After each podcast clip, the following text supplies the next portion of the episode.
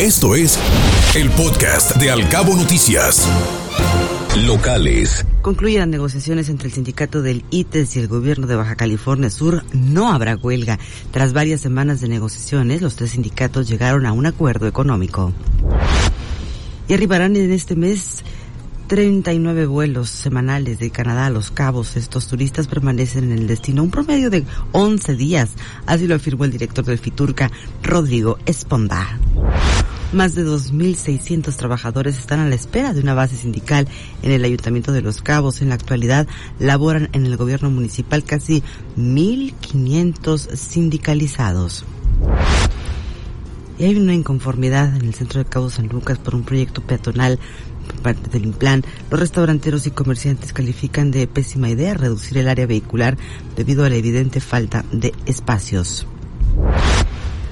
Rechaza la Asociación de Empresarios de Los Cabos haber dado su aval al proyecto de imagen urbana del centro de Cabo San Lucas. Niegan haber promovido el proyecto y menos haber fijado una postura a favor ante las autoridades buscan los tres niveles de gobierno una solución a los atorones en la carretera transpeninsular. Sí, en 10 días se tendrá un diagnóstico para saber cuánto dinero costaría solucionar el conflicto vial del corredor turístico. Así lo dice el secretario general de gobierno, Homero Davis. Y en otros ámbitos de la información, en materia de seguridad, Los Cabos goza de cabal salud, dice el Consejo Coordinador. Destaca la iniciativa privada con buenos resultados en seguridad pública, en zonas urbanas y turísticas, así lo afirmó el presidente ejecutivo de ese organismo empresarial, Julio Castillo.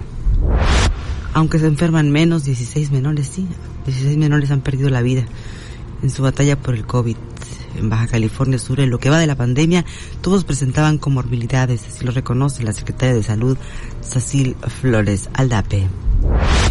Y los 6.600 créditos otorgados por el INVI en Baja California Sur ya concluyeron su plazo de pago.